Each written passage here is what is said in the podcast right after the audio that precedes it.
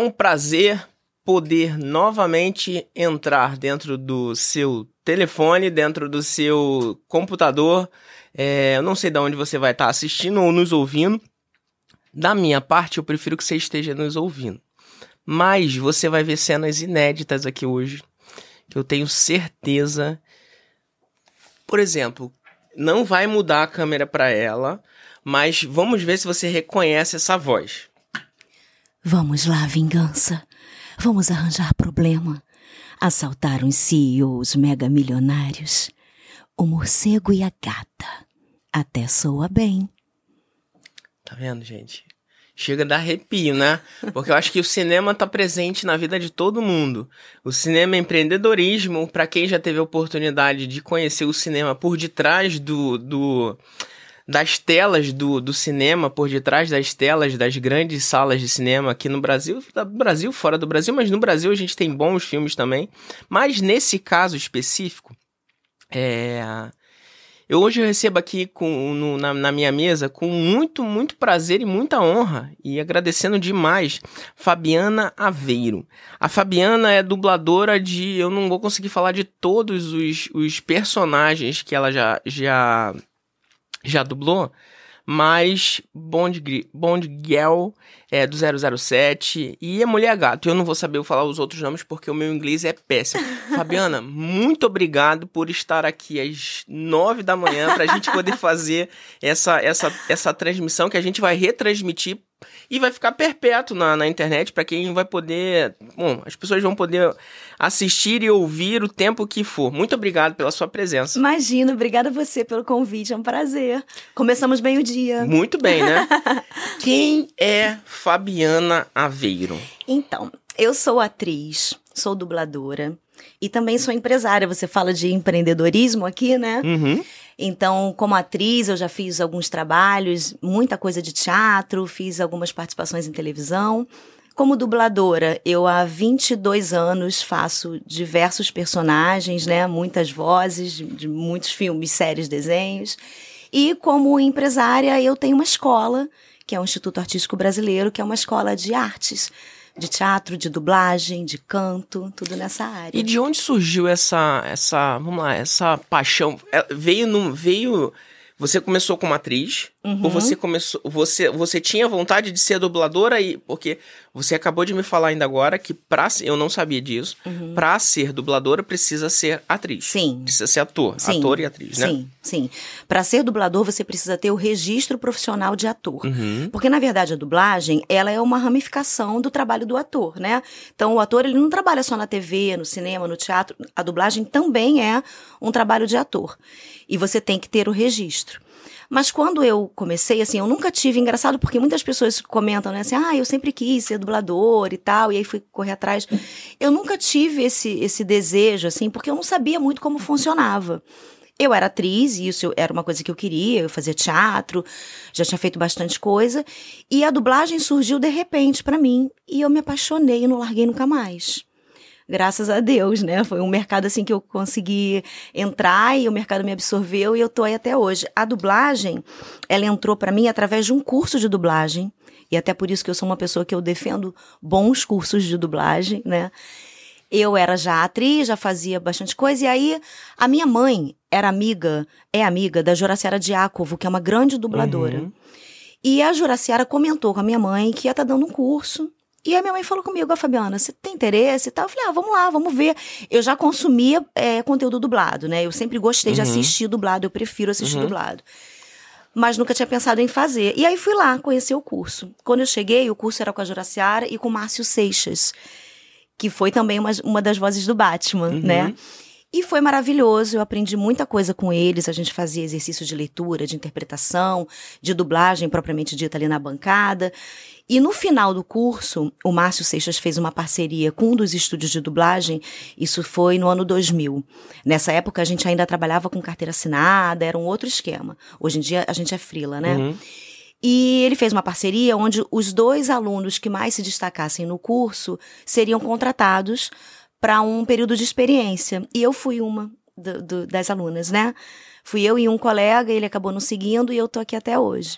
Então, na verdade, eu não, não tinha esse desejo, eu não sabia muito como era, e eu aprendi tudo nesse curso e me apaixonei e, comecei e tô aí até hoje. Eu tive, eu tive uma, opor uma oportunidade, porque eu trabalho com educação e com tecnologia. Uhum. É, eu tive a oportunidade de trabalhar com o filho do Orlando Drummond. É, Uhum. do seu peru, né? Da, da, da- Aham, aquele grande faz Drummond. dupla, du- Nossa, é, faz Drummond dublagem é um diversos. E, o, e, o, e os netos do, dele também Sim, faz desde todos. pequenininho, né? aham. Dudu, E- Felipe e Alexandre, então, meus eu colegas. eu, sim, eu tive. eu- e aí eu conheci o, o, o filho dele também, chama-se Orlando. Aham. Eu trabalhei com ele numa empresa que trabalha com tecnologia, trabalhei com ele numa empresa de São Paulo, não sei, devia ser 2000, alguma coisa. E aí, bom, eu, eu, eu tinha uma tinha alguma algum algum algum programa, algum filme que eu, que eu assistia com, com frequência, alguma série provavelmente. O, ou meu filho assistia, eu tenho um filho de 18 anos, o meu filho assistia é, com e eu descobri que ele fazia, eu, eu fui entender um pouquinho numa conversa dessas de almoço como é que funcionava é, essa, esse mundo de dublagem, mas assim, ontem fugi, eu, não- eu, não, eu não, não, não- peguei. Vou, vamos voltar para minha linha do raciocínio. Ontem, ontem foi um dia muito atípico aqui Aham. porque várias coisas que eram que são normais, rotina, né? É, você vem, entra, começa, funciona, isso daqui tem que ficar aqui, isso daqui tem que ficar aqui. Tudo que tem que ficar no lugar, tava tudo no lugar, mas não funcionou. É, tem dia que é Tem assim, dia né? que. Mas assim, on- ontem, ontem eu, eu tô nesse, nesse estúdio aqui há mais de um ano e nunca tinha acontecido. E Isso me desconectou total. Aí eu peguei e fui pra casa. E aí eu fui estudar de novo a nossa pauta pra gente poder conversar. Aham. E aí eu fiquei imaginando, porque eu gosto muito de ouvir. Eu comecei a fazer podcast porque eu consumo podcast há muito tempo. Eu desenvolvo podcast pra muita gente. E eu fiquei tentando associar o que que o podcast pode ter a ver com o seu trabalho. Porque assim, talvez se eu tivesse, e eu vou procurar saber, se eu tivesse um curso de interpretação, eu estaria muito melhor dentro do meu podcast, porque é, o podcast hoje em dia, existe o videocast que as pessoas consomem com muita frequência, mas o podcast, no fundo, é ouvir. É Spotify, é Deezer, é- é- são esse- esses materiais. E é uma arte você pegar e passar para as pessoas a emoção, por exemplo, que eu tô sentindo de estar com você e conseguir fechar, com, fechar os olhos e me transpor para uma sala de cinema e tá vendo lá a mulher gato é, na tela de cinema. Eu vou até pedir pro Davi colocar aqui pra gente é, no fundo, e aí ele coloca, bota, depois a gente volta de novo. Então, assim, é. E eu tô fazendo esse. Eu vou, te, vou, trans- trans- vou deixar a palavra com você, porque a gente vê várias, vários e vários é, filmes que a dublagem é muito melhor do que o original. É, como funciona você colocar voz num personagem que você nem conhece, é, que não sabe como que ele estava naquele dia, é, como funciona o processo para que você, por exemplo, veja o, o filme do, do Batman é, e coloque voz nu- numa cena dessa, que você não participou da cena ali, você É. tá vendo o produto pronto. Sim, exatamente. É, é- a diferença da dublagem é essa. Eu, como atriz, se eu fizer. Desculpa o, o, o, o, o, percurso Não, mas total. eu entendi. Então, assim, eu como atriz, se eu fizer teatro, televisão, obviamente que tem ali o que o autor tá querendo passar, tem a orientação do diretor, mas eu tenho uma liberdade maior de construção de personagem. Na dublagem, não. A gente tem que ficar muito ligado no original, porque a gente trabalha em cima de um trabalho que já tá pronto, né? Eu não posso mudar o personagem, eu não posso falar da forma que eu gostaria de falar como atriz. Eu tenho que respeitar o que tá sendo passado ali. E muito engraçado, porque como a gente já tá muito acostumado, isso pra gente é muito comum. Mas quem nunca ouviu falar de dublagem, quem não sabe como é o processo, fica muito surpreso, porque a gente não vê a cena antes. A gente não estuda o texto antes. Então, no teatro, você pega, leva o texto para casa e você fica ali dois, três meses ensaiando até estrear. Você estuda o texto, você leva para casa, você vai grifando as partes mais importantes, né? Você, você marca as, as pontuações e tal. Na dublagem, não. Na dublagem, a gente chega ali na hora. Muitas vezes a gente não sabe nem o que a gente vai fazer eu vou pro estúdio, eu tenho horário. Me ligaram, eu tenho horário, ok. Quando é alguma coisa que eu já tô fazendo com frequência, por exemplo, hoje à tarde eu vou sair daqui, eu, eu tenho duas gravações. Uma é uma série e outra é uma novela, que são dos mesmos estúdios sempre, né? Uhum. Toda semana eu gravo aquela série, toda semana eu gravo aquela novela. Então eu já sei o que que é, porque eu tô fazendo durante aquele período da novela ou da série. Agora, muitas vezes eu chego e eu não sei o que eu vou fazer. Às vezes é uma participação pequenininha, às vezes é uma coisa maior. Semana passada eu entrei no estúdio, era uma série nova e eu ganhei uma personagem lá, né? É, ontem a mesma coisa. Eu cheguei no estúdio, a diretora me falou: olha, Fabiana, a série é assim, assim, vai pro canal tal, e o personagem é esse, e aí é isso. E aí eu conheci ele naquele momento.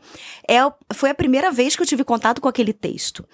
E a gente tem muito pouco tempo, eu costumo dizer que o dublador, ele tem que ser muito observador, eu falo isso muito com os alunos, assim. A gente tem que, em muito pouco tempo, entender aquela cena, entender aquele contexto, a emoção, o que é preciso passar e passar aquilo apenas com a voz né? Ao passo que os atores têm o corpo inteiro para se expressar, o dublador só tem a voz. Embora a gente até possa é, fazer algum movimento no estúdio, tem que ser tudo muito limitado, porque o microfone é muito sensível. Então, qualquer barulho é captado. Uhum. Eu não posso gesticular muito, eu não Sim. posso, né, uma cena de raiva, eu não posso bater na mesa, eu não posso fazer nada é, corporalmente que me ajude na interpretação, porque o barulho vai vazar e não vai dar certo. Então a gente só tem a voz para passar aquela emoção. Então a gente tem que ser muito observador. É, por isso que é tão importante ser ator, porque a gente está interpretando cenas, né? A gente está lidando ali com dramaturgia. É, e é muito pouco tempo, Bruno. Assim, o loop, o que é um loop? É um trecho de até 20 segundos de uma cena. Então, no teatro a gente trabalha com cenas, na TV também, né? Cena 1, cena 2 e tal. Na dublagem são loops. Dentro de uma cena, a gente pode ter vários loops, se a cena for grande. Uhum. Em até 20 segundos é um loop. Por que até 20 segundos? Porque se eu chegar e falar assim, eu vou fazer uma participação. Então eu sou a garçonete. Eu vou chegar e vou te entregar um cardápio. Aqui está, senhor. E vou embora. Isso é um loop. Eu não levei dois segundos para falar isso. Isso é um loop. Mas se eu ficar falando até 20 segundos, também é um loop. Então a nossa divisão é por loops. Então eu chego no estúdio, em uma hora eu faço até 20 loops. Eu posso fazer umzinho só, eu posso fazer até 20. Dentro de uma hora do relógio. Quem tem mais experiência, obviamente, não leva uma hora para fazer 20 loops. A gente faz em bem menos tempo. Mas essa, esse é assim, é mais ou é menos uma tabela. A, é, mais uhum. ou menos o que é de praxe. Então, quando eu chegar no estúdio, eu vou olhar a cena eu não sei do que se trata, eu vou olhar a cena, eu vou entender o que está rolando. Obviamente que o diretor vai me orientar, como eu te falei há pouco, né? Que o diretor vai contextualizar aquilo ali para mim. Eu já estou entendendo mais ou menos o, o, que é, se é uma, uma história de época, se não é. Eu vou entender mais ou menos qual é a do personagem. Olho a cena ali em 20 segundos, ensaio e gravo. Entende? Então é tudo muito rápido. A gente tem que ter essa, essa capacidade de observação, essa sensibilidade de entender, porque a gente tem que, que ser fiel ao trabalho que está sendo feito. E quando você falou aí, né, que a dublagem muitas vezes melhora o trabalho, eu super concordo. Assim, a gente vê trabalhos muito interessantes. Eu até comentei com você, né, uhum. né, o trabalho do Alexandre Moreno no Adam Sim. Sandler, por exemplo, que eu não consigo assistir o Adam Sandler no original. É, a, a, a, dublagem dele é fenomenal. É fenomenal, assim. Então, a dublagem bem feita, até porque tem uma questão. Beber uma água aqui. Que é o seguinte: a gente não faz uma tradução, a gente faz uma versão. Então, é a versão brasileira daquela produção, seja uma novela, um filme, um desenho, o que for, né? É uma versão brasileira. Então, não é apenas a gente falar em português. O texto, inclusive, já vem traduzido, a gente não tem que traduzir nada. O que a gente faz é uma adaptação do texto, exatamente para deixar de acordo com a forma que a gente fala, para criar uma identificação no público do Brasil. Então, por exemplo, algumas piadas americanas sabe? Que para eles tem graça e pra gente não tem. Aí a gente tem que adaptar e fazer a nossa versão. O próprio filme do Batman tem uma cena que o Batman fala pra Celina, né, que é a que eu faço, é, alguma coisa assim, ah, não desperdice sua vida, numa hora que ela vai fazer uma besteira lá. E ele fala isso, não desperdice sua vida. Aí ela vira para ele e fala assim: relaxa, amor, eu tenho sete. Sete vidas. Por quê? Aqui, aqui, pra gente, na nossa cultura, a gente diz que o gato tem Sim. sete vidas. O texto veio bem traduzido e já estava com essa tradução adaptada.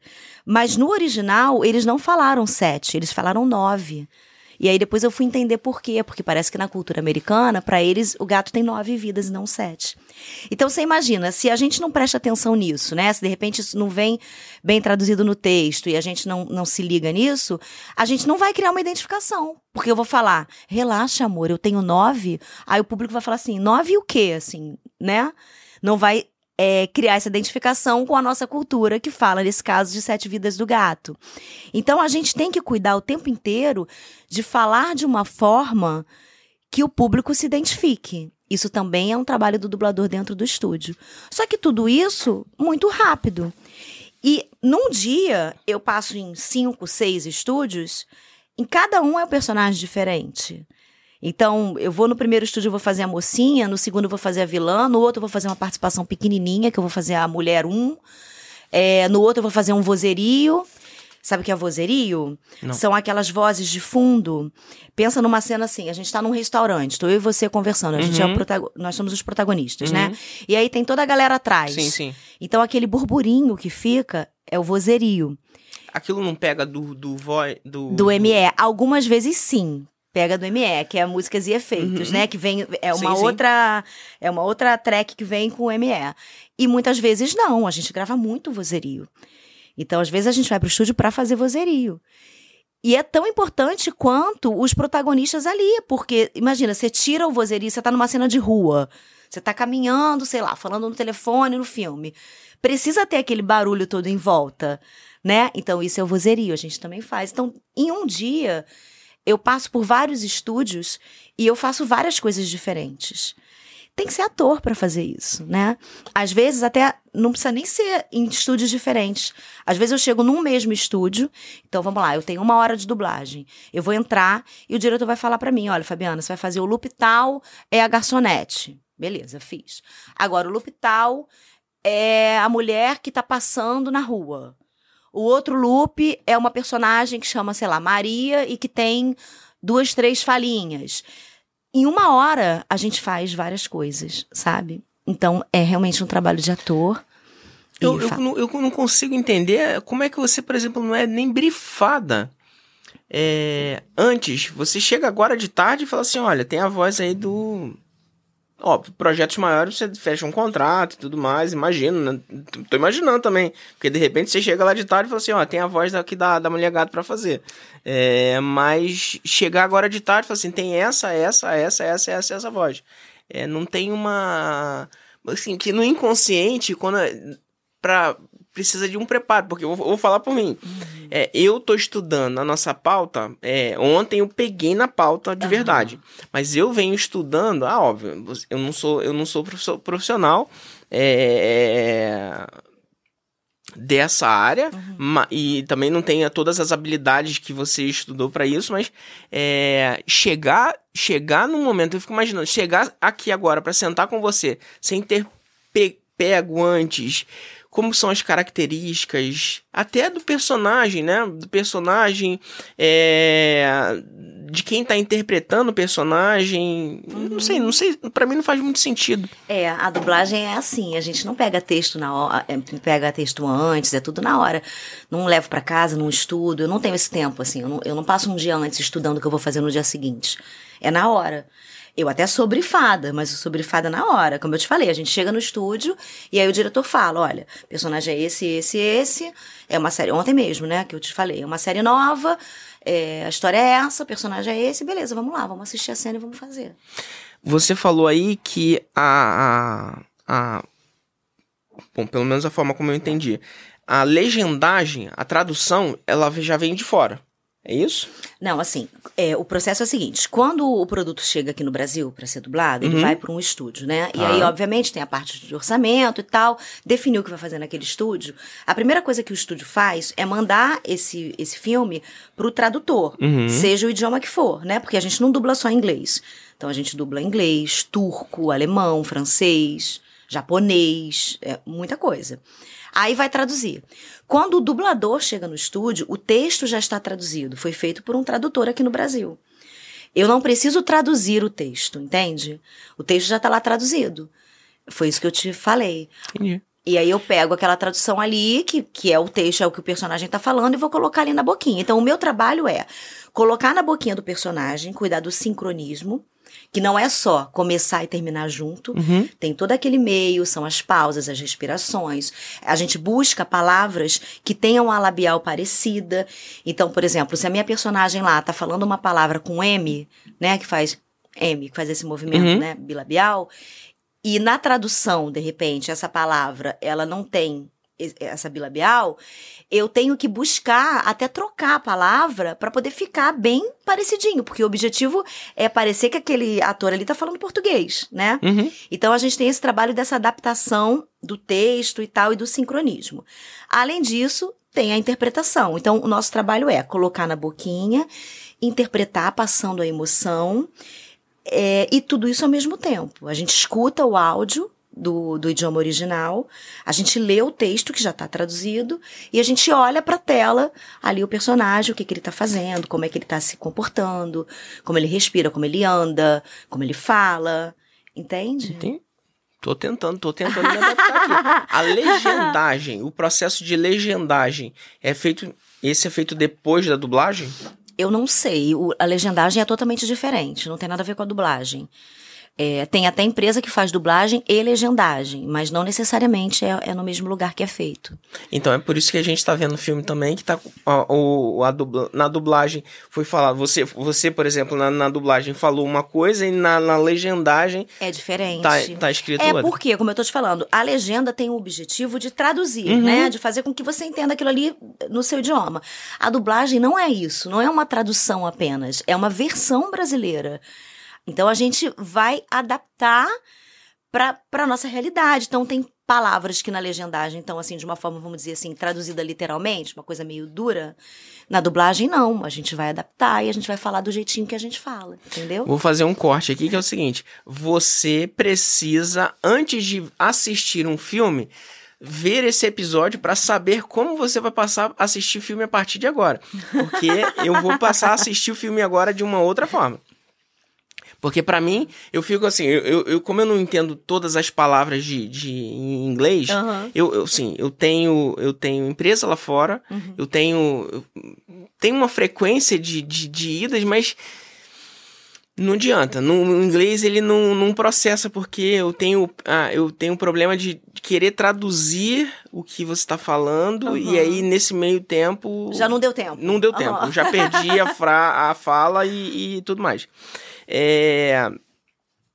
Eu, acabei de esquecer, esque- esquecer o que eu tava falando também, mas esqueci mesmo. Olha aí. Não, você estava falando que você vai, a partir de agora, ver de novo o filme para entender como que é.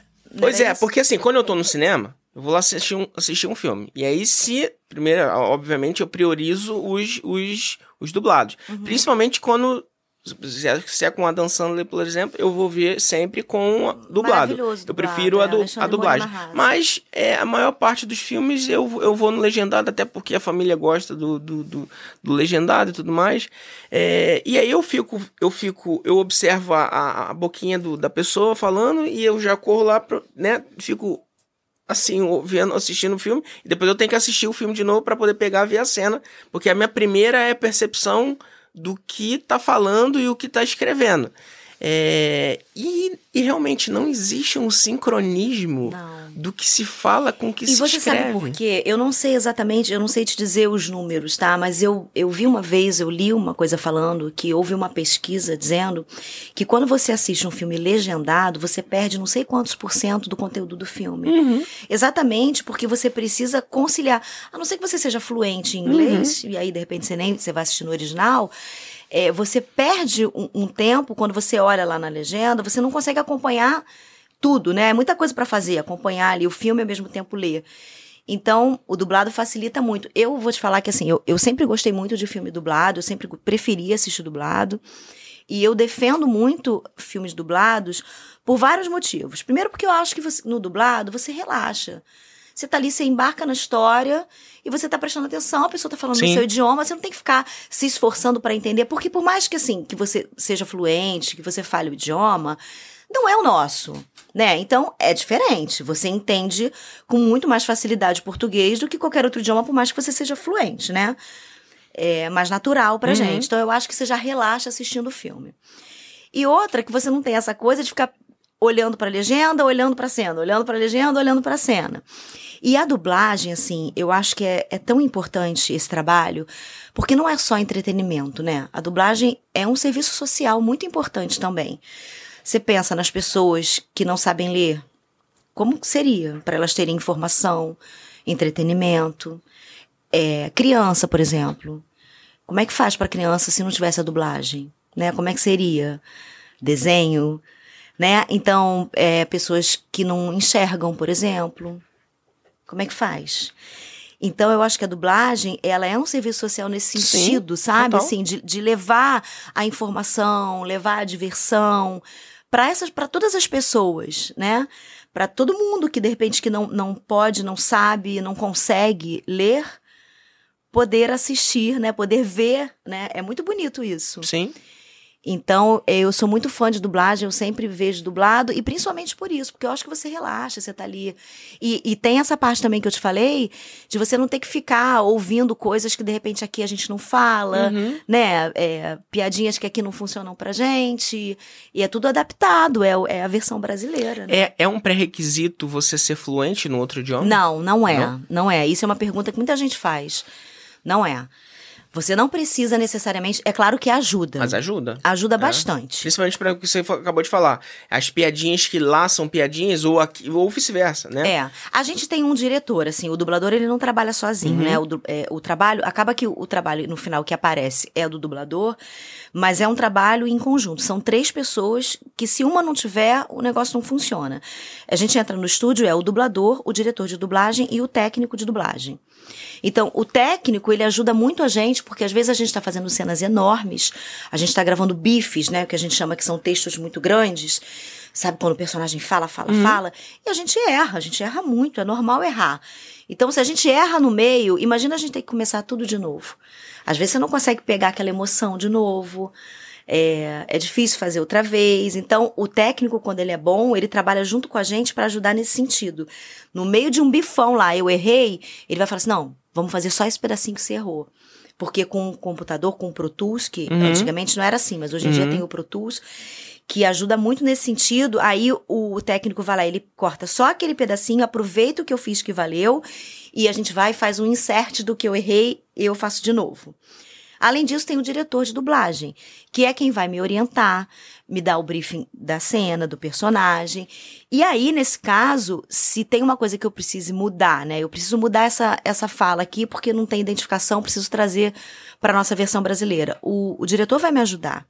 Quando a gente sabe falar inglês, ajuda muito. Quando o diretor sabe também, ajuda muito. Ajuda também na referência, assim, eu estou escutando o áudio. Então, às vezes, é muita fala. Por exemplo, as palavras em inglês, elas são menores do que as palavras em português. Uhum. Então, muitas vezes, na tradução, uma frase que em inglês é pequenininha, em português fica maior.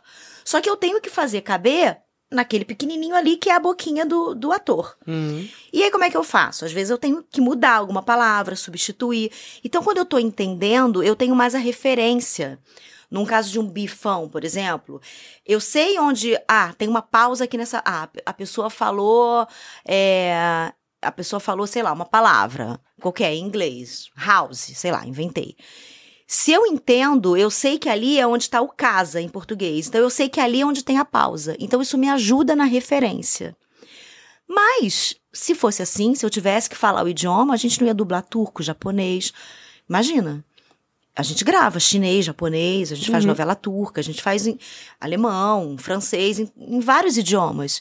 Eu não sei falar isso tudo. Eu falo inglês, mas o resto eu não falo.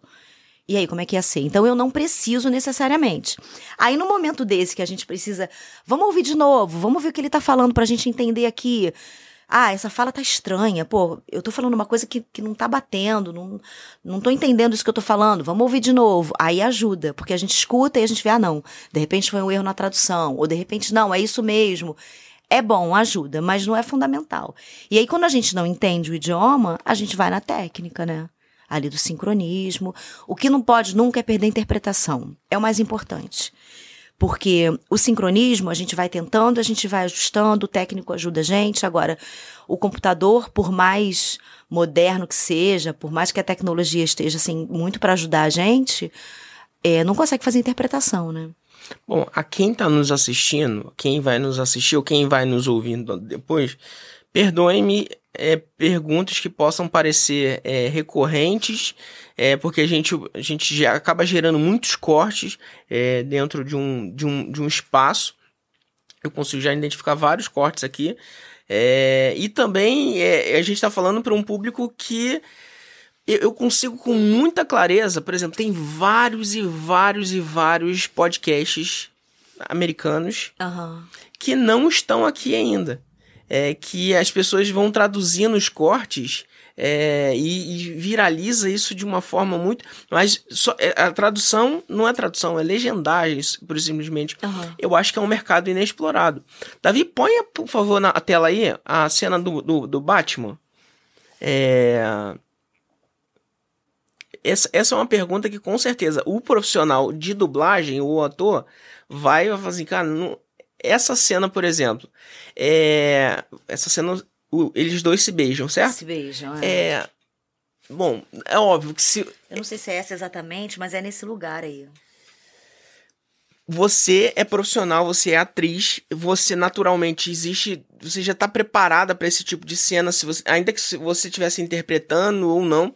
Mas eu fico imaginando, por exemplo, como é que você, porque você tá sozinha no estúdio. Tô sozinha. O, o quem tá dublando o Batman não está junto com não você. Está. Você faz a sua, a sua voz sem ter nem, nem a, a, referência de como ele tá falando. Não tem essa, essa Depois questão que da junta. contracena, né? Assim, pois é. contracenar com alguém. Pois né? é, porque assim, eu acho que uma, uma, uma, uma cena dessa, Davi tá aberto? É, uma cena dessa eu não consigo entender como você faz ela. É tipo. Gente, desculpa, pelo amor de Deus, mas vou fazer, falar do meu jeito, tá? É como o adolescente que vai beijar a, a mão para poder pegar dar o primeiro beijo. para mim é isso aí. É, na verdade, assim, a gente tem a referência do original. Então, eu não tô contracenando com o meu Sim. colega, né? O Wendel, por exemplo, que gravou o Batman, uhum. eu não tô contracenando com ele. A gente não tava junto. Mas pelo menos você sabe que é ele que vai fazer? Pra não, pelo menos. Não necessariamente. Gente. Não.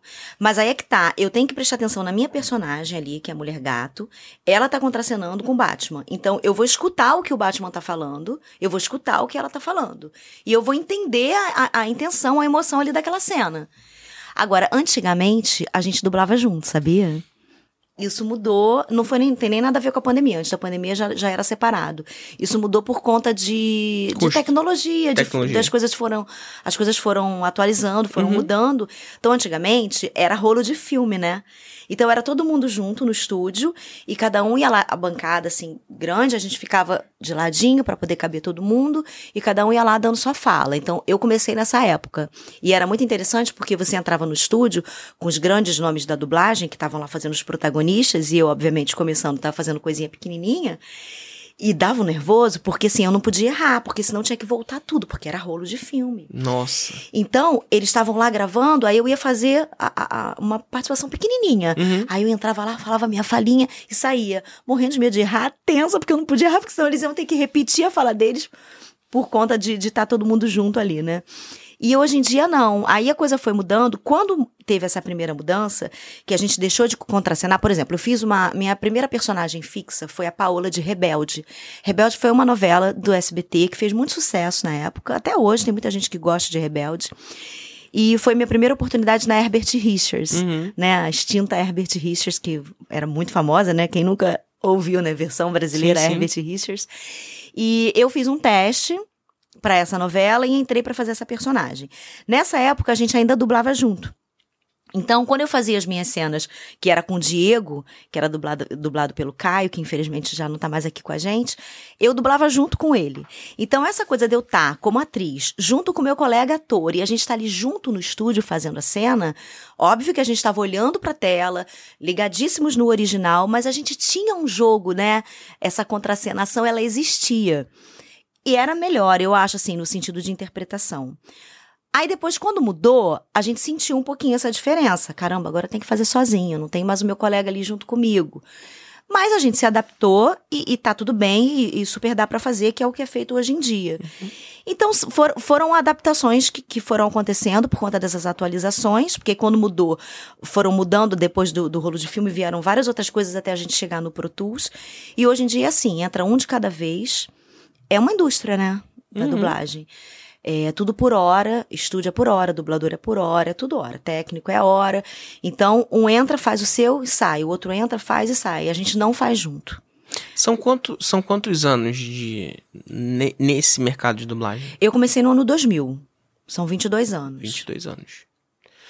É, pode ser, pode ser uma, uma pergunta também que não faça muito sentido, mas é, tem como ser atriz é, e dubladora ao mesmo tempo? Sim, tem. Inclusive, tem muita gente. Cons mas não consome muito tempo a dublagem? Ah, consome. Aí, aí que tá, né? E depende uhum. de, de, um gerenciamento de carreira que você sim, faz. Sim. Assim. Tem muita gente que começou na dublagem, que depois foi fazer televisão, cinema, e aí parou com a dublagem, porque realmente é difícil conciliar, porque a dublagem é, é punk, assim, a uhum. gente trabalha o dia inteiro. É, agora, que dá, dá, né? Inclusive tem atores que são atores de televisão e que de vez em quando fazem dublagem, né? Que é o que a gente chama de Star Talent. Eles vão Sim. fazer aquela, aquela produção como atores convidados por, por conta de mídia, né? Do nome e tal, de estar em televisão. Mas alguns são bons dubladores, né? É, Rodrigo Lombardi, por exemplo, ele adora dublagem, ele é um grande dublador, ele arrebenta nas coisas que ele faz e também é ator de, de televisão. Ele não pode sempre estar tá na dublagem porque ele tem os outros projetos, uhum. mas dá para fazer as duas coisas. Quando que surgiu o IAB? Então, o IAB, ele surgiu em 2008. Tá. É, a gente vai fazer 15 anos no ano que vem. Uhum. E ele surgiu de uma, de uma vontade minha, é, primeiro de perpetuar essa coisa assim da, da dublagem de qualidade, né? A gente não fica aqui para sempre. Então, vamos deixar no mercado gente boa, né? E essa renovação ela é super importante desde que as pessoas que entrem sejam, sejam boas e, e, e coloquem a, mantenham a dublagem no lugar que ela tá, que a nossa dublagem ela é considerada uma das melhores do mundo. E isso não é por, por conta da minha geração, isso é por uhum. conta das pessoas que vieram sim, sim. lá atrás. Então é, é nossa obrigação manter isso, né? Então por isso eu acho que cursos de qualidade são muito importantes para quem está querendo entrar no mercado. E por conta também de, de uma, uma coisa de até personalidade minha, Bruno, que eu, eu não eu não sou uma pessoa muito de, de gostar de esperar as coisas acontecerem. Eu gosto de fazer as coisas acontecerem. Uhum. E a gente, como ator, atriz, a gente fica num lugar, às vezes, muito complicado de ficar aguardando convites. Então, como eu te contei, assim, antes da dublagem, eu fiz muita coisa em teatro, eu fiz algumas novelas. Tem uma novela que eu fiz que está até no ar agora. Quer passar? Ela Quer passar tá... aqui e você consegue ir passando fazendo um review daqui? Não, não tá aqui não. Não, não, não tá aqui. Aqui são as cenas de dublagem, tá, né? Essa tá. novela que eu tô falando eu fiz como atriz. É, é posso falar emissora? Claro, ela tá no ar no SBT, Sim. é a novela Esmeralda, e eu fiz como atriz. Eu tô com uma carinha de neném lá, porque tem uhum. 20 anos. É, então, assim, eu já tinha feito essas coisas. Só que quando a gente tá como ator, assim, né, de televisão, de teatro, cinema, a gente fica muito numa de, de aguardar um convite, de esperar que alguém te chame para um teste, para fazer alguma coisa. E esse lugar sempre me incomodou muito. Uhum. Então, quando eu tava é, fazendo essas coisas, né? Ah, aí tem um convite para fazer uma peça de teatro, legal. Aí tem um teste para televisão. Pô, mas você fica esperando. E aí eu pensei nessa coisa da, da escola como uma forma de, de ser produtora também, sabe? De não ficar esperando coisas acontecerem. E eu comecei produzindo teatro. E eu falei, não, beleza, vamos lá. Então eu quero fazer teatro, então eu vou produzir. Não é fácil, obviamente, mas é possível. E aí veio, é, surgiu a oportunidade de produzir um curso através de, de um amigo que era diretor de televisão e tal. Na época eu tinha um sócio, ele era amigo do meu sócio. E aí a gente começou a produzir um curso dele. E aí a coisa deu certo e a gente pensou, então beleza, então vamos levar adiante a escola. Aí em 2008 eu resolvi abrir o IAB, que é o Instituto Artístico Brasileiro, para poder não ficar só nesse lugar de esperar ser convidada, não. Então eu, eu vou produzir coisas e vou, vou fazer acontecer. E também para cuidar disso, assim, eu acho que a arte ela é fundamental para qualquer pessoa. Em outros países, a gente tem uma valorização maior da arte e é muito importante, assim, para a formação da pessoa, para tudo. Eu acho que, que é, é, um lugar fundamental. Aqui no Brasil, infelizmente, é a minoria que tem acesso à arte, à cultura, né? Mas como eu acho que isso faz muita diferença na vida de todo mundo, eu quis entrar nesse mercado para levar arte de qualidade para as pessoas. E lá no IAB a gente tem curso de teatro, de dublagem, de vídeo, de canto, é, tem curso online, tem curso presencial. E o que, que acontece? É, o teatro, por exemplo, é uma arte que para criança, para adulto, para qualquer um, né? A gente desenvolve, uhum. a gente socializa, a gente usa a criatividade, é muito bacana independente da profissão que você venha exercer. Então, uma criança que faz teatro, ela não precisa necessariamente ser atora ou atriz. Se for, legal, está sendo preparada para esse mercado. Uhum. Agora, se não for também, vai desenvolver uma série de habilidades. Mais desinibida, te perder, né? Desinibida, per... te... sim, facilita tudo, né? É maravilhoso. Deixa eu pegar minha água aqui. eu tô com sede. É, então, assim, é maravilhoso. Então, o IAB surgiu com esse objetivo, sabe? O que eu, o que eu quero é espalhar a arte, né, por aí para as pessoas. Eu vejo como as pessoas ficam felizes quando estão lá realizando, fazendo espetáculo, dublando. É, eu tenho uma equipe muito boa, assim, graças a Deus eu conto com pessoas de muita qualidade, assim, com professores excelentes, tanto de teatro, de canto, de dublagem, uma galera muito boa do mercado, porque eu acho que ensinar é muito importante, assim, não pode ser, você não, não adianta você saber fazer. Uhum. Tem gente que sabe fazer e que não sabe ensinar. Ensinar é, é, é muito difícil, né? Você tem que ter uma é habilidade. Difícil, né? É. Então, a pessoa tem que ser muito boa e tem que gostar e tem que saber fazer. E nesses 15 anos, a gente já formou, assim, a gente já colocou no mercado grandes dubladores, sabe? Eu tenho muito orgulho disso. A gente realizou já muitos espetáculos de teatro muito bacanas, a gente já entrou em cartaz, e a gente faz isso ainda, né? E muitos dubladores que hoje estão aí, que estão atuando, tem até dublador que hoje em dia é diretor de dublagem e que foi nosso aluno. E isso é muito legal quando eu vejo, assim, criança, adulto, no mercado, de qualidade, assim, um, um, bom profissional e que foi formado lá pela minha escola, eu fico muito feliz e muito orgulhosa. Quando eu sou dirigida, por exemplo, né? Tem um dublador que é o Renan Vidal, que eu brinquei com ele a primeira vez que ele me dirigiu. É, eu falei, caramba, que, que emoção, porque ele foi aluno da minha escola.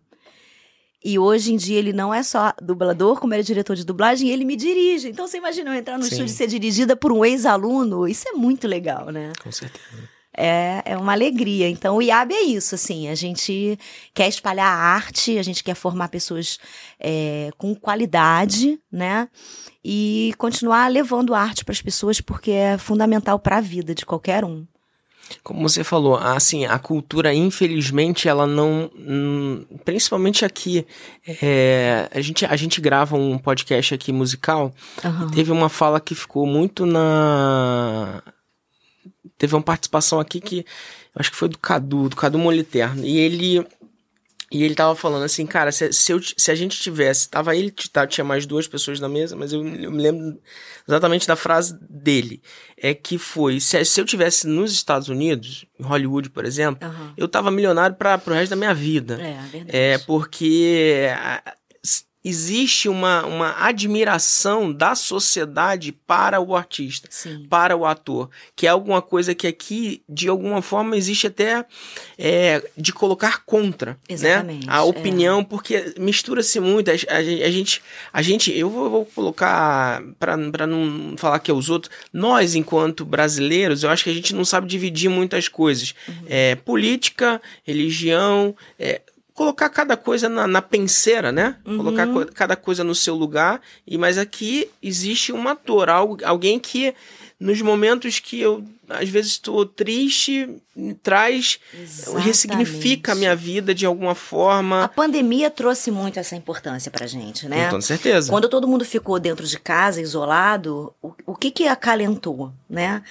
É, então vamos ver um filme, né? Ai, meu Deus, não tem nada pra fazer, eu não posso trabalhar, não posso. Vamos ver um filme com as crianças, vamos, né, escutar uma música, vamos. Então, assim, a arte faz parte da nossa vida, é fundamental, ela não tem. Relacionamentos nascem a partir da arte, Sim. negócios é, se tornam, se, se, se criam a partir da criatividade de um filme, de uma novela, de, É. enfim, de, um, de uma peça de teatro, de, um, de uma música, de um podcast que você, se, você assiste, ouve, enfim. Então não existe essa valorização com toda certeza é, dos profissionais artistas. É. É, mas o, eu vou fazer, colocar dessa forma, o profissional dublador, Uhum. que me desculpa também a forma como eu vou colocar, que seria um, um, um profissional que ele é extremamente útil para que o processo, a engrenagem funcione, principalmente numa conexão de produções es- do exterior para Uhum. cá, né, fundamentalmente é, dessa forma. Como que é esse mercado? É, é um mercado aquecido, é um mercado potente, saturado, é, cheio de oportunidades. É, não, é um mercado. hum. Hoje em dia, então, ele tá bem aquecido. Antigamente a gente até tinha uma, uma época de uma entre safra que a gente tinha uma baixa, né? Junho, julho, Uhum. a coisa dava uma caída. E hoje em dia isso nem existe mais, depois da pandemia, porque o que acontece? Várias. Como as produções pararam de ser feitas, Agora né? retomou tudo. Agora retomou tudo. E várias produções que estavam aí engavetadas vieram pra gente dublar. Né? E outra coisa, hoje em dia, antigamente, quando eu comecei a dublar, filme de cinema eram pouquíssimos. Hoje em dia tem toda hora. É, não tinha os streamings que tem hoje, né? Então era aqueles. É, vamos fazer Sim, um sim. filme pra pra uma emissora, um era, era pouca coisa. Hoje em dia não, hoje em dia tem todas as emissoras, tem as TVs a cabo, né? Tem os streams. Então, assim, tem muita, muita coisa, assim, cada vez mais, né? Então, tem muita produção, o mercado está aquecido e tem também oportunidades. Eu acho que hoje em dia é mais fácil entrar do que antigamente. É, antigamente era bem mais restrito, por conta dessa, dessa diversidade de, Uhum. de, de canais né, que, que surgiram aí, que tem que ter conteúdo para eles. Agora, é, para você entrar e ficar, aí é que são elas, sabe? Então, assim, entrar eu nem acho que tá tão difícil, não. Acho que tem oportunidade sim, mas como eu te falei, a pessoa tem que entrar preparada. Isso eu falo muito pros meus alunos lá, sabe, na escola. Às vezes as pessoas têm uma ansiedade e querem logo, quero começar a trabalhar. Óbvio, eh, se a pessoa tem esse sonho, se ela está estudando para isso, está investindo, é o que ela quer. Mas tem que ser com cautela para que você entre na hora boa, sabe? Na hora que você realmente esteja preparado. Porque de nada adianta uma oportunidade se você não está preparado para ela. Né? Então eu falo isso muito com os alunos, assim, as oportunidades, ela- as oportunidades elas existem. Só que você tem que estar preparado para você entrar e conseguir fazer um bom trabalho. E quando você está começando a dublar, os trabalhos não acontecem assim. Você não chega fazendo um protagonista. Uhum. Isso é um, é um caminho, É né? um processo. É um processo, como tudo na vida, Sim. como em qualquer outra profissão. É uma carreira, é um negócio. Sim, né? é uma carreira, exatamente, é uma profissão. E, e isso é uma coisa importante também, porque às vezes as pessoas veem como um hobby.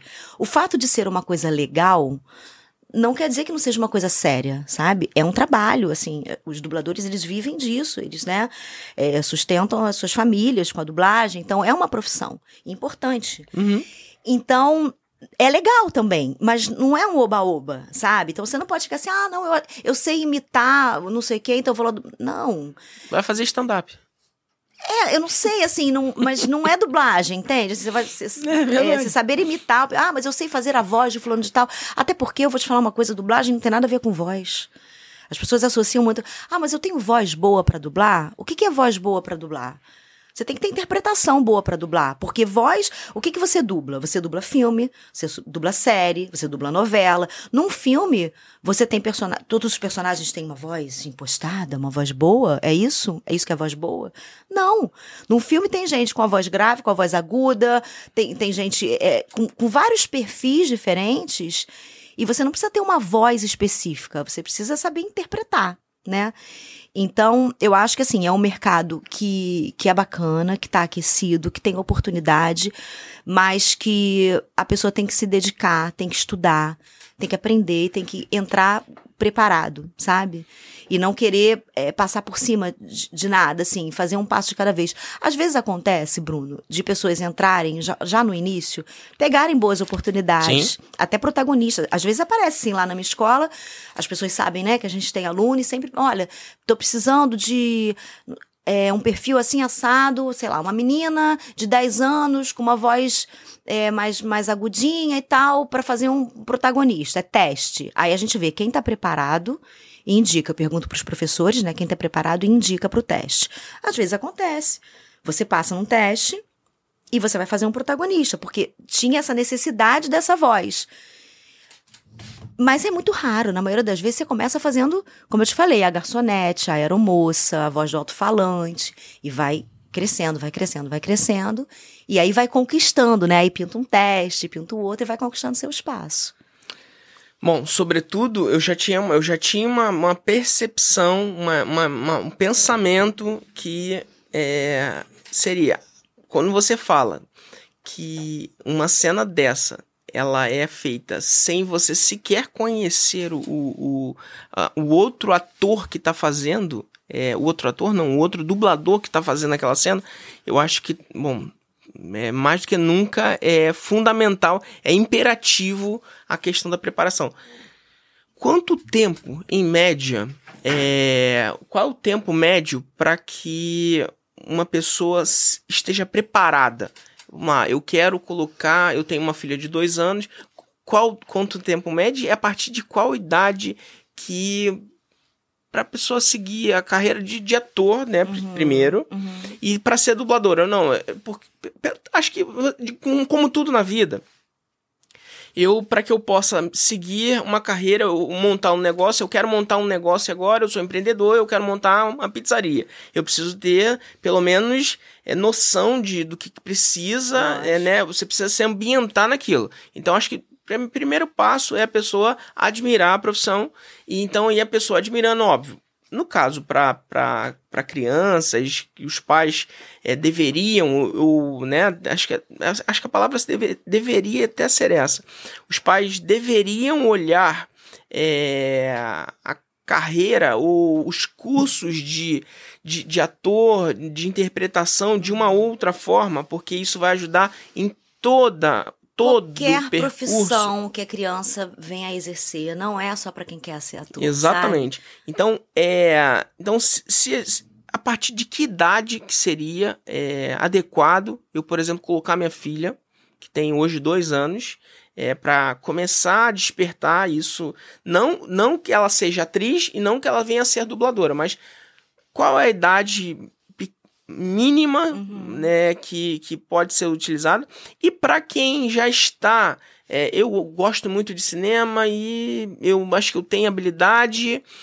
Vou investir nisso para minha carreira. De repente eu vou ressignificar a minha carreira, vou ressignificar a minha vida e quero, de repente, virar dubladora. Uhum. Você vai precisar fazer toda uma carreira de, de ator Sim. primeiro. Mas quanto tempo, em média, leva uma formação dessa para que eu possa colocar voz num personagem? Então, depende muito da pessoa, tá? Sim. Porque cada um, eu costumo dizer também lá para os alunos o seguinte, que é, é, como a classe de alfabetização na escola, né?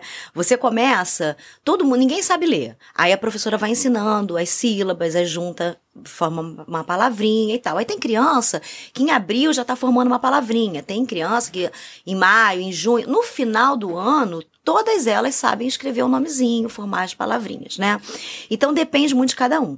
No final do curso, todo mundo vai aprender, mas o tempo que cada um vai levar para aprender vai depender da, da sua habilidade, uhum. da sua facilidade. O curso lá da gente, o curso regular, ele leva um ano e meio, porque é dividido em três módulos. Tem o iniciante, que são seis meses, intermediário, seis meses, e o avançado, que são seis meses. Depois desse um ano e meio, você tá, você aprendeu a dublar, aí você vai, você pode fazer uma turma master, que é uma turma de network, que é uma turma que a cada mês vem um diretor de dublagem diferente para que o aluno possa praticar e pegar essa experiência dos diretores e também mostrar né, o seu trabalho. Agora, dentro desse um ano e meio, pode ser que você repita um módulo, que de repente, ah, eu ainda não estou preparado, o professor vai te orientar, olha, não passa para o avançado não, faz mais uma vez o intermediário para você pegar um pouquinho mais. Mas eu acredito que assim, é, em dois anos, você consegue aprender, você consegue entender aquilo ali. Agora, a partir do momento que você entra no mercado, demora um tempinho também, a não ser, como eu te falei, né?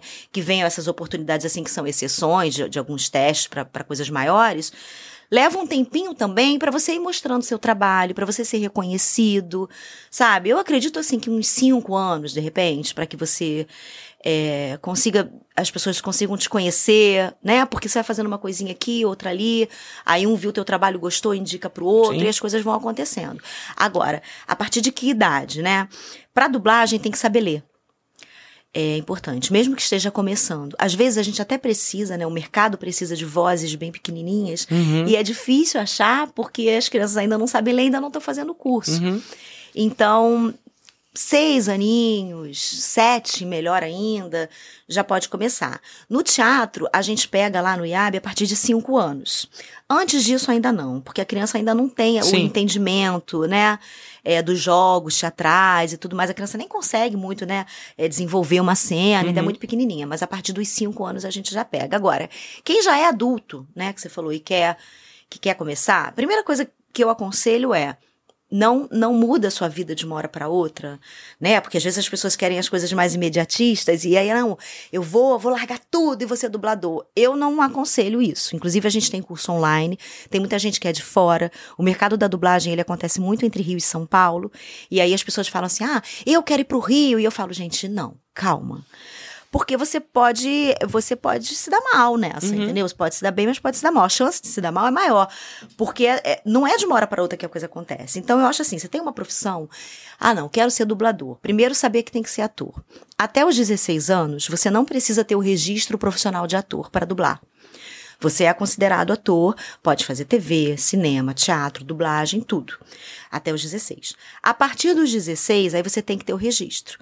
Como é que você vai ter esse registro? Você pode fazer uma faculdade de artes cênicas, você pode fazer um curso profissionalizante de artes cênicas, que a diferença de um e de outro é o tempo né, de duração, uhum. que o uhum. profissionalizante tem um tempo menor, e também o, a faculdade, é, um é nível técnico, outro é nível superior, né? Uhum. Ou você pode, dependendo do sindicato do, do, seu estado, aí eu não sei, aqui no Rio, a gente tem um esquema no nosso sindicato, que é o Sindicato dos Artistas e Técnicos né, do Rio de Janeiro, a gente junta o material. Então, vamos dizer, eu, quando peguei o meu registro, eu fiz faculdade de artes cênicas. Uhum. Mas eu fiz porque eu queria aprender mais, eu queria estudar. Eu já tinha o registro. Como eu tinha o registro? Porque eu comecei com 12 anos a fazer teatro e fui fazendo peças amadoras, fui, fui fazendo algumas coisinhas, juntei esse meu material todo, comprovação de que eu fiz, né?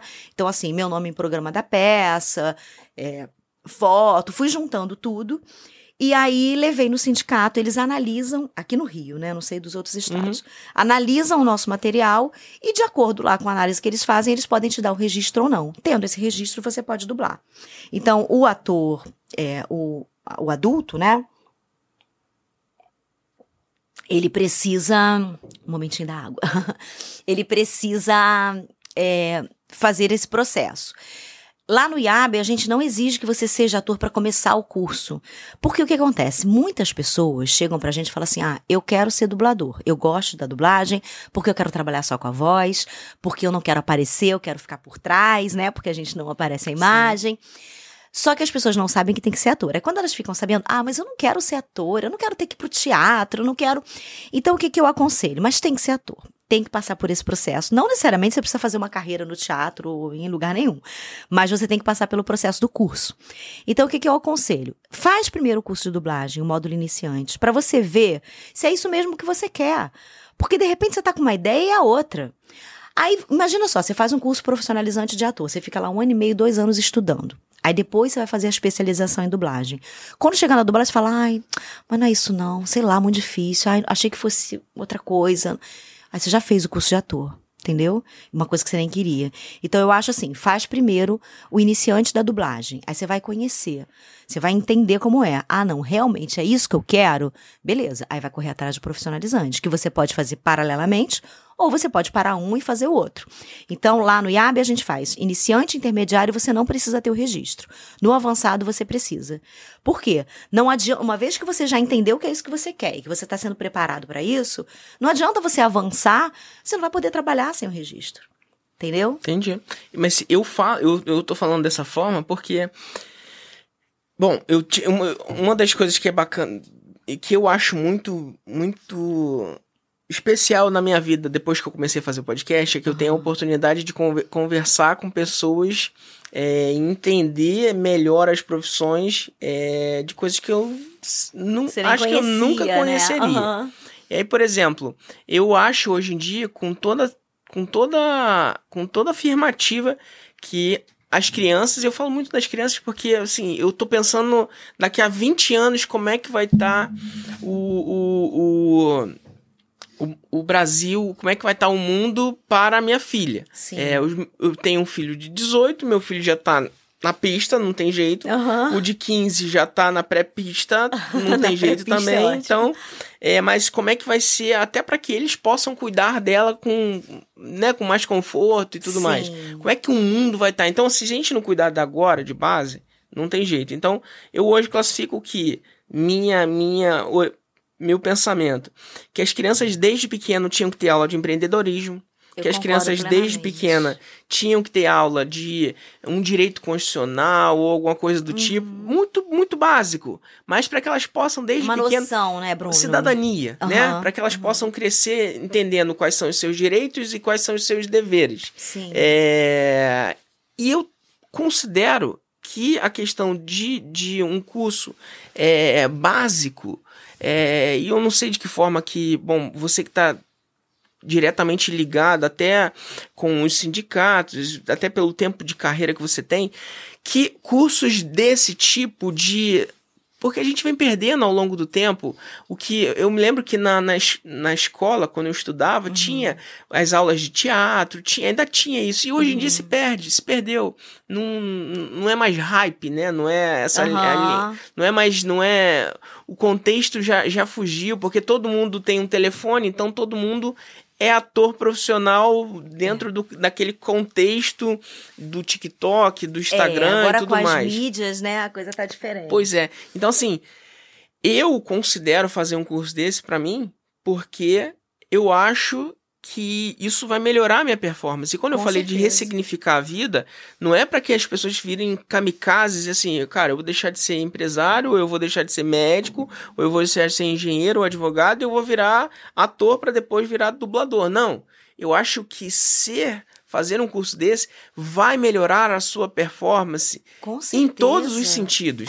É nesse sentido que, até porque, por isso que eu te perguntei, quanto tempo em média para que você tenha a formação. Você me respondeu que em um ano e meio eu tenho a base de formação. Sim. Se eu passo a achar que aquilo faz sentido para minha vida, aí eu invisto naquilo e aí eu vou mudando o sentido e, e, e a direção da minha uhum. vida e você é, pode, automaticamente. Inclusive conciliar. Sim. A gente tem dubladores que são médicos, sabia?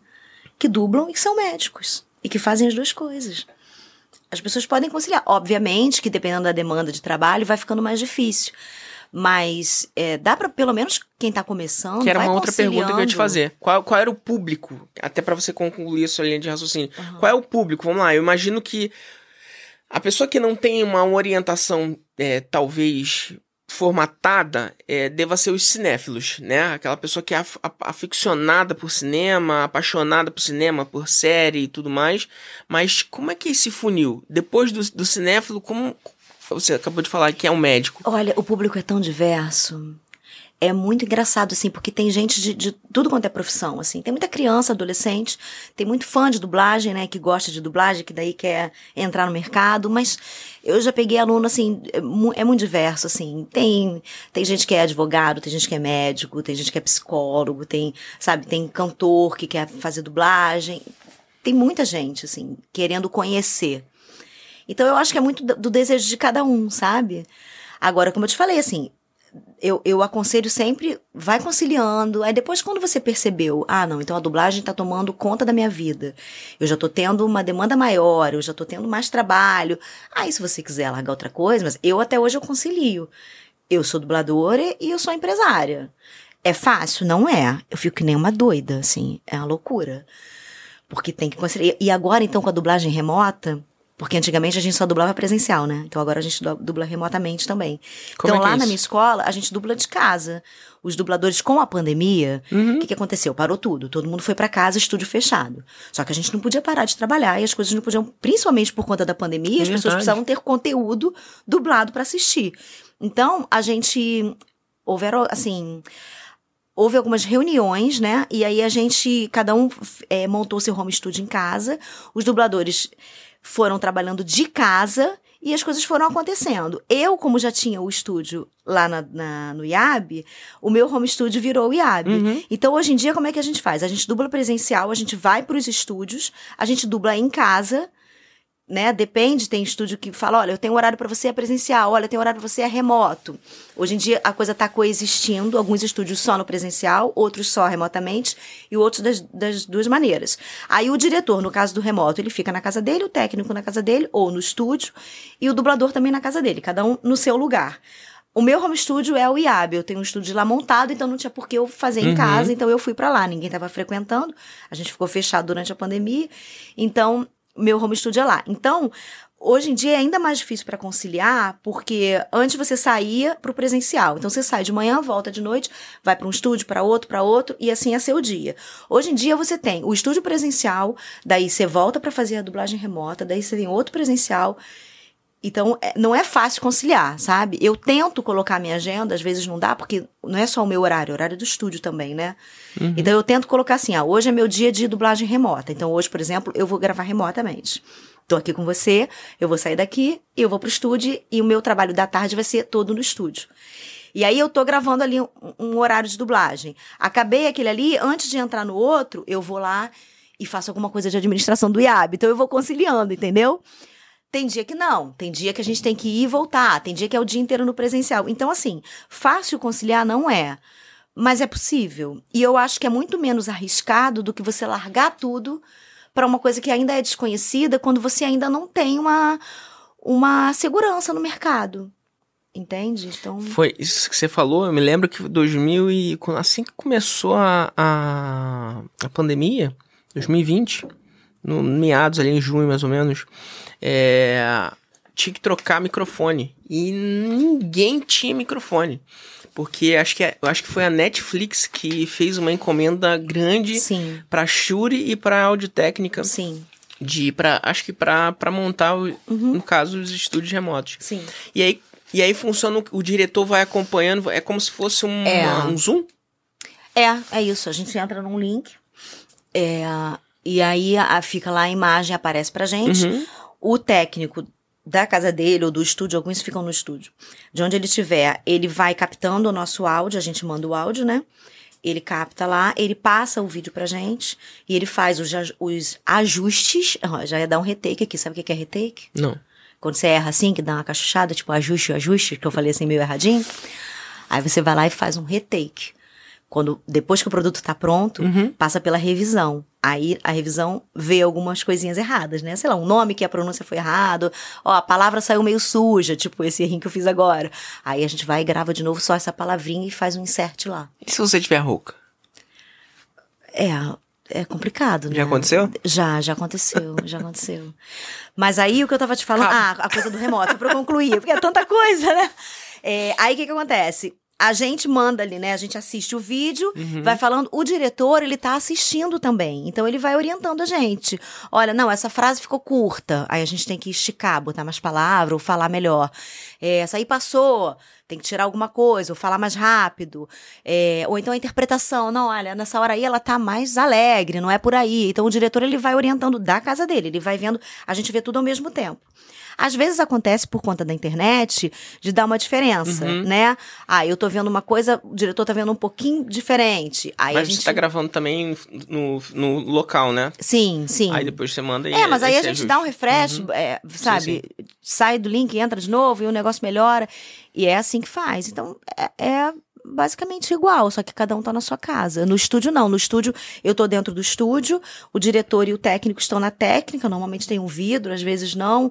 E a gente tá ali ao mesmo tempo vendo o mesmo vídeo, não tem essa diferença da, do lugar. Isso, isso é algo que mudou com a pandemia e para melhor? Eu acho que sim, pra mim foi pra melhor, porque abriu umas possibilidades, entendeu? Então, por exemplo, eu tive há pouco tempo um problema de coluna e, cara, tava difícil me locomover, daí eu trabalhei de casa, entendeu? Então eu acho que é pra melhor. É, é diferente, assim, é, no estúdio presencial, vai todo mundo, todos os dubladores vão naquele mesmo estúdio. Então eu acredito que até pra mixar depois seja mais fácil, porque é a mesma acústica, né? Uhum. No estúdio remoto, não. Cada um tá no seu, cada um tem sua acústica. Obviamente que a gente só grava com a aprovação do estúdio, então a gente faz um teste, a gente grava um teste e manda pro estúdio. A acústica tá aprovado, o equipamento tá aprovado, ok. Se você não tiver um equipamento de qualidade, não vai ser aprovado. Mas ainda assim existe diferença, né? Entre um áudio e outro e tal. Então acho que deve dar um pouquinho mais de trabalho pro, pro mixador. Você colocou que o Brasil já é reconhecido, é, é reconhecido, né, como um dos melhores, dos melhores locais para se fazer dublagem no mundo. É uma né? das melhores dublagens, é. É, e o, como tem- qual é a diferença daqui, por exemplo? Acho que a referência maior de, de filme hoje ainda, ainda é os Estados Unidos, né? Sim, De produção. É, existe muita diferença daqui pra lá? Na dublagem? É. Eu não sei, eu não, eu não, não sei muito essa coisa da dublagem de fora, não. Eu já ouvi dizer que a dublagem da Alemanha é muito boa, é, mas, mas eu vou te falar que eu nunca assisti.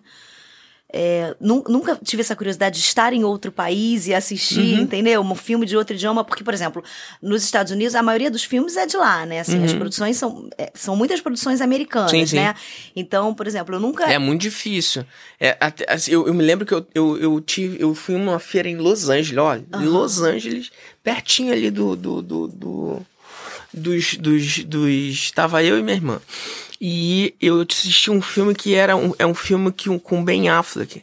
Ben Affleck. É Ben Affleck, né? Aham. que ele, ele, ele tinha que ir no Irã, eu não me lembro qual é o nome do filme, mas ele ia pro Irã pra poder pegar e, e- resgatar um. Ele era do. E eu, e a gente foi assistir o filme e assistimos o filme dublado, não assistimos o filme original em inglês. Aham. O filme tava começando lá e assistimos. Assim, eu me lembro que era eu, a Daniele, que tava comigo, minha irmã, e devia ter mais umas duas pessoas só no cinema. É, ninguém, porque o americano tem muita questão do patriotismo, né? Muito, é. Muito. Pelo amor de Deus, dublado aqui não. É, não, eu sabe que eu nunca, eu nunca tive essa, essa curiosidade de de repente estar num, sei lá, estar na Argentina E vem trabalho pra- um de lá pra cá? Dublado. Hã? Vem trabalho, por exemplo, pra dublar é, em inglês ou em outros idiomas aqui? Não, a gente aqui dubla em português. Só? É, não. Não, só até não. às só vezes é acontece, é, às vezes até acontece de ter alguma fala ou outra em inglês, às vezes acontece, mas é raro, assim, a gente dubla em português mesmo. E qualquer produção, né? Eu, eu tô atualmente fazendo uma novela, dublando uma novela que tá até no ar também no SBT, que é a Desalmada, que é, é em espanhol. Então eu dublo uma atriz é, que, que fala em espanhol. Então não é só inglês, né? Tem outros idiomas também. Nossa, tem um monte de idioma. Tem japonês, como eu te falei, a gente faz novela turca, anime é em japonês. Uma vez eu fiz uma série, era uma série bíblica. E em chinês, eram vários episódios, eu era uma das protagonistas. Olha, foi tão difícil. Porque chinês, né, cara? É Uhum. muito difícil, você não tem referência nenhuma. E fora que a gente tinha, a- as palavras deles também são pequenininhas, então, o cara fala lá um xing-ling rapidinho e eu tenho que falar uma frase enorme em português. E pra caber aquilo ali na boquinha, sabe? E essa série eu lembro ainda que a gente tinha uma, um, um direcionamento que, assim, algumas frases a gente não podia mexer. Porque o que, que a gente faz? A gente muda pra poder caber, no caso desse. Eu mudo, eu pego um Uhum. sinônimo, eu, eu, eu dou um jeito no texto e mudo pra poder caber. Mas essa tinha algumas frases que eram citações bíblicas, então não podia mudar. Então tinha que fazer caber. Nossa, foi difícil. E era em chinês. Esse- qual, qual o trabalho que você acha, considera aí que de repente tenha sido mais difícil? Ai, às vezes, às vezes não é nem a questão do idioma, sabe? Uhum. É a, a complexidade da coisa, assim, a dificuldade ou não, é em relação à cena, sabe? Tem cenas que são muito fáceis, é é uma coisa do dia a dia, é tranquilo. Agora tem coisa que é difícil fazer, que, que é alguma cena muito é, dramática, de repente. Sabe uma coisa que é difícil? Reality show. Que é dublado, sabe? Essas coisas assim. Uhum. De férias com ex, essas Sim, coisas que passam na MTV e tal. Isso é super difícil dublar. Pra mim, eu acho difícil. Eu prefiro mil vezes fazer uma coisa de dramaturgia, pegar um bifão, assim, sabe? Falar ali sozinha durante um maior tempão do que fazer um, um reality, eu acho mais difícil. Não, a gente faz tudo, óbvio. Uhum. Adoro, tudo é trabalho. Uhum. Mas é mais difícil, porque não é uma pessoa que está interpretando. Não, não, não é uma história. Porque por mais que a cena seja difícil, é um Não é ator. roteirizado, né? É. A cena, ela é difícil, mas é um ator que decorou aquele Uhum. texto que está interpretando o personagem. Agora, no reality, não. São pessoas falando.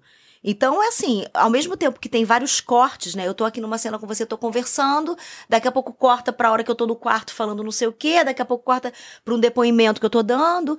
É difícil. Além disso, como são pessoas falando que não estão interpretando personagens, são elas ali, nossa, ela tá falando, daqui a pouco ela espirra, daqui a pouco ela ela dá uma pausa, respira e grita, chama não sei quem. É tudo ao mesmo tempo, sabe? E, e, assim, a gente, quando a gente vai no cinema, ou vê uma novela, ou vê um. Eu não, eu não vejo novela há muito tempo, mas, enfim, pra, são, são, são os trabalhos. Novela, cinema, é. E aí você vê aquela cena que dá aquele embrulho. Dá, dá também vocês? Dá muito. Dá demais. Nossa, a gente chora no estúdio, assim. Eu fico bem assim. Tem cena que é difícil fazer, sabe? É. Dá assim. E, e é, é até bom que dê, porque daí a gente passa mais verdade Sim. ainda. Porque isso é uma questão também. Até assim, a voz vai, vai mudar, é, né? A voz passa tudo, né, Bruno? Assim, você pega um telefone, liga para uma pessoa. E aí você fala, oi, tudo bem? Aí a pessoa fala, aham, tá tudo bem. Você sente pela voz que não tá tudo bem. Você é. fala, mas tá tudo bem? Tá, tá tudo bem. Você sabe que não é, pela voz, né? A voz passa. É muito difícil esconder, né? É, acho que a minha, a minha, mãe, por exemplo, eu acho que ela tem curso de, de, de atriz, porque ela, ela, ela me liga ela fala assim, Bruno. E ela dá uma pausa de tipo de 5 minutos, de 5 5 segundos. Aí você, nesses 5 segundos, você, você especula tudo que tá acontecendo é, no universo. Esse, o que, que foi esse Aí ela Bruno, volta, né? aí ela fala, tá tudo bem. E aí você volta pra Terra e.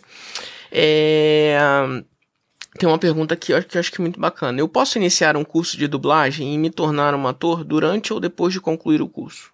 Então, eu. Ou paralelamente cursar os dois conhecimentos. Se você puder fazer paralelamente, é melhor, que você ganha tempo.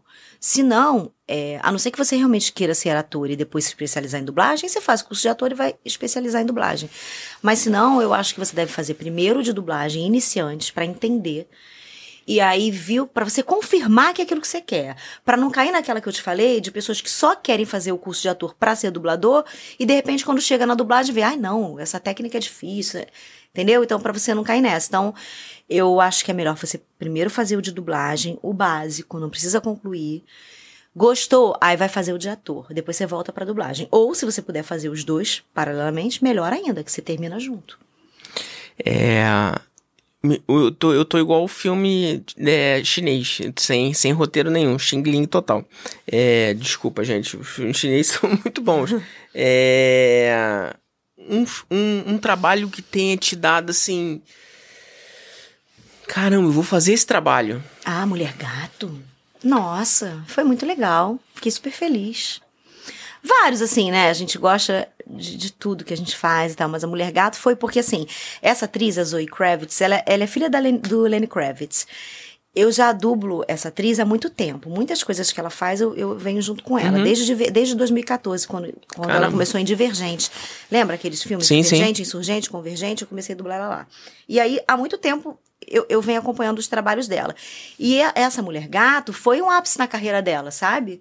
Foi o trabalho mais importante dela.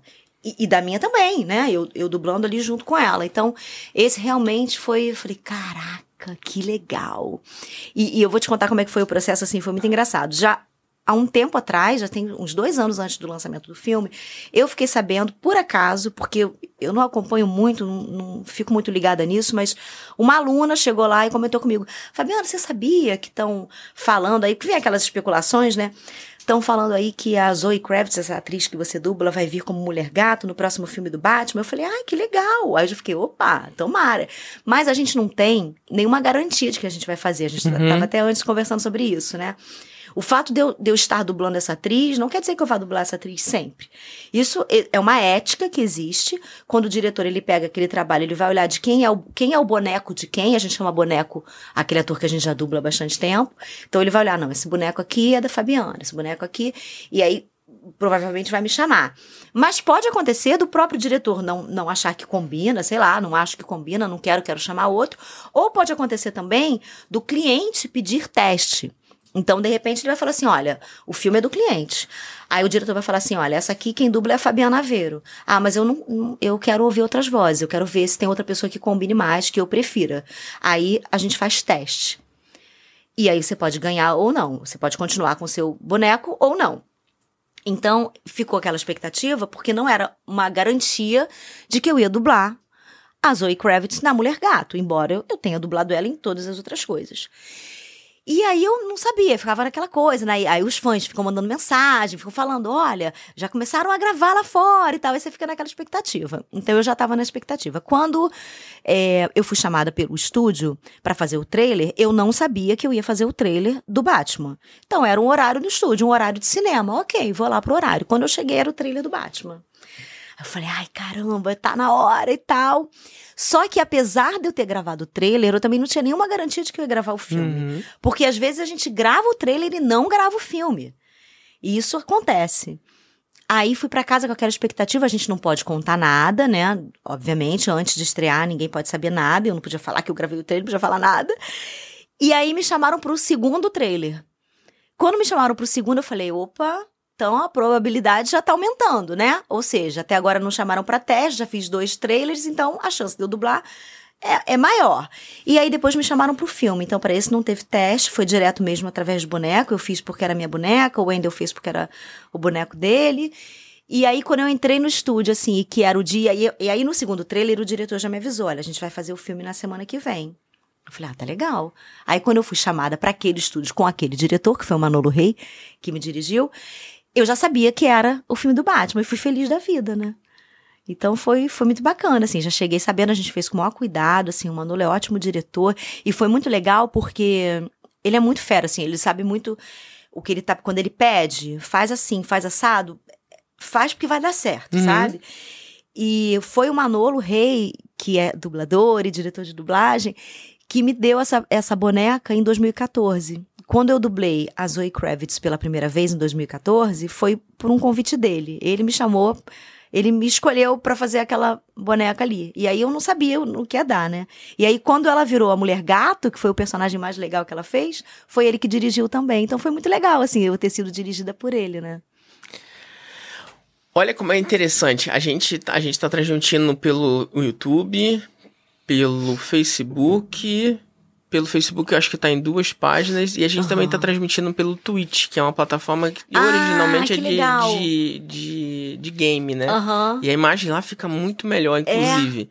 É. É, e lá a gente tá com uma audiência bem maior do que, do que o, o normal. Porque eu acho que, assim, o cinema. É, ele não tem jeito, ele, ele tá na vida da gente, é. né? É, desde, desde, desde, desde pequenininho. A gente, eu tenho a recordação de qual era o filme que eu assistia lá quando é. eu era pequeno, pequeno. O meu, meu primeiro filho, qual era o filme que ele gostava, que era O Príncipe do Egito, o meu segundo filho, o ter, e, a, e a pequenininha agora também. Então, assim, acho que esse, esse emocional que a gente vive, uhum. ele eu acho que, acho que até por isso a gente tá falando várias palavras aqui, Batman aí tá tá tá, tá indexando nessa, nessas uhum. outras plataformas. Eu vou te fazer uma última pergunta. A gente já tá aí uma hora e meia já Nossa, de conversa. Olha tudo. como passa rápido. é, o que essa a carreira de dubladora é, quando você olha assim, bom, a tua vida, a tua carreira tá só começando, tem 22 aninhos, tá novinha. Mas. Espero eu é... dublar até os 95. Pois é. O que você. Quando você olha para trás assim. É... Fecha os olhos aí, você que interpreta excelentemente bem. É... Resume pra gente o que que, o que que essa carreira fez com, com a Fabiana. Nossa, é até difícil falar, viu, Bruno? Porque foi uma realização muito grande. Eu, eu sempre quis ser atriz, né? E comecei, como eu te contei, fazendo teatro, mas eu não imaginava que a dublagem ia aparecer na minha vida. Eu, eu não.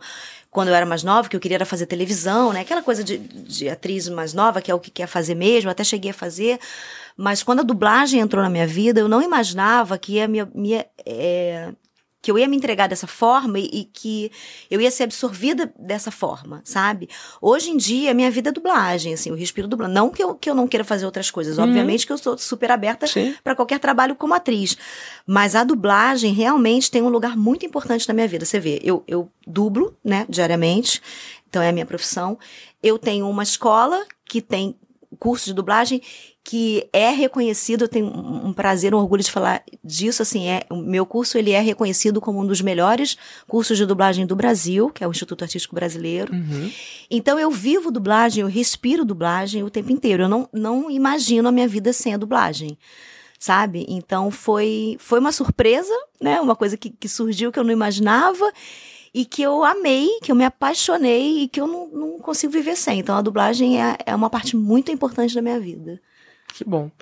Ó, pessoal, daqui a pouquinho vai estar tá disponível em todas as plataformas de áudio também. É, a gente vai lançar os, os, cortes nos diversos canais. A gente também tá no TikTok. É, eu não sei se está transmitindo por lá ao vivo também. Enfim, é, muito obrigado pela audiência. A gente tá fazendo uma, uma transmissão de manhã, mas que é, foi, foi muito especial. Foi muito especial receber você aqui de manhã. Muito obrigada, nessa, eu nesse também dia. adorei.